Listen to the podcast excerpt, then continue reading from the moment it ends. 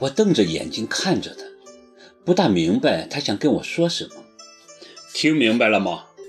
他也看着我，用手指了指胸口。在我们心里，应该给自己预留一口棺材。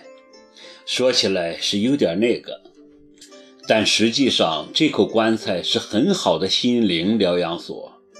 当你在凡事挣扎的很痛苦的时候，你就不妨自己躺进去，什么也别想，把所有的悲伤、绝望通通扔到棺材外面。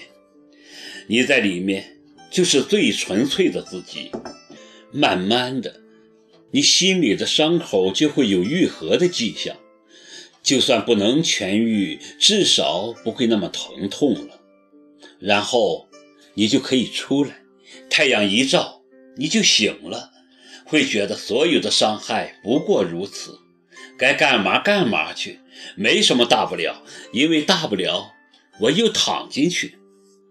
我瞠目结舌。高鹏没看我，点了根烟，吐出一口，又吸进一口，烟雾笼罩的表情模糊不清，好像说出这些话是件很吃力的事情。他突然像一个长途跋涉的旅人。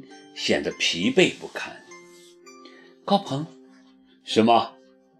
我觉得你应该当作家。呵呵，这话别人也跟我说过。你是个天才。我像看一个大猩猩似的瞅着他。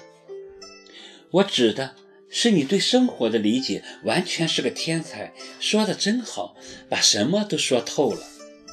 是因为我什么都看透了。高鹏笑着说：“那我就照你说的办，在心里放口棺材。”考儿，我跟你讲这些话的意思，并不一定是让你弄口棺材。我是希望你把什么都看淡一点，爱也好，恨也好，希望也好，绝望也好，都不要太较真儿。当有一天我们躺进真正的棺材的时候，可以少些遗憾。活着的时候纯粹的活，死了就会少很多遗憾。我连连点头，我听你的，高鹏。你可不像一个听话的孩子啊。你怎么知道我不听话？因为你太像孩子，惊天动地的一闹腾，你又是我行我素。你怎么这么了解我？哈哈，就你这个一根肠子通到底的人。我要看不透的话，我行走江湖十几年，这不都白混了？我耍赖的一把拽着他的胳膊说：“高鹏，我崇拜你，崇拜一只青蛙，总比崇拜癞蛤蟆好吧？”我们都笑了起来，又喝了几杯，勾肩搭背的走出酒吧。冷风一吹，我清醒了不少，也轻松了不少。谢谢你，青蛙。我跟高鹏道别，伸手撩他柔软的披肩发。高鹏也顺手捏了把我的脸蛋儿。怎么谢我呢？你想我怎么谢啊？我带着几分醉意说：“不会让我以身相许吧？”你要是坚持的话，我肯定不会拒绝。高鹏一脸坏笑。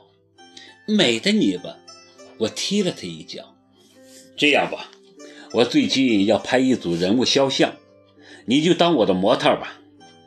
拍照？什么照？就是写真之类的。我心里一咯噔，头脑还算清醒。不会是人体之类的吧？高鹏闻言哈哈大笑。死青蛙，笑什么？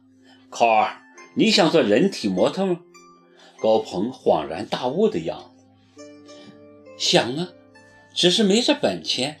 我故意说：“你就是想，我也不会让你做，我可不会逼良。”哈哈哈。后面的话没说完，他又呵呵地笑了起来。我知道他的意思，揪着他的耳朵说：“四青蛙，你老实说，你逼了多少粮了？”高鹏被我揪得呲牙咧嘴，直喊救命。苍天啊，大地呀！我是如此的纯洁善良，我高鹏从来没有逼过良，只有救人于水火，逼人从良。晚上回到家，我把自己埋在浴缸的泡泡里，只露出个脑袋，闭上眼睛，想象自己真的躺在棺材里。外面喧嚣的世界，现实无情的伤害都离我远去。如高鹏所说，我要做个纯粹的自己。我对自己说，没什么大不了的。几年前，齐树杰带着他的情人坠入湖底后，我不也活过来了吗？在这个世界上，除了我自己，没人可以真正把我钉进棺材。区区一个米兰算什么？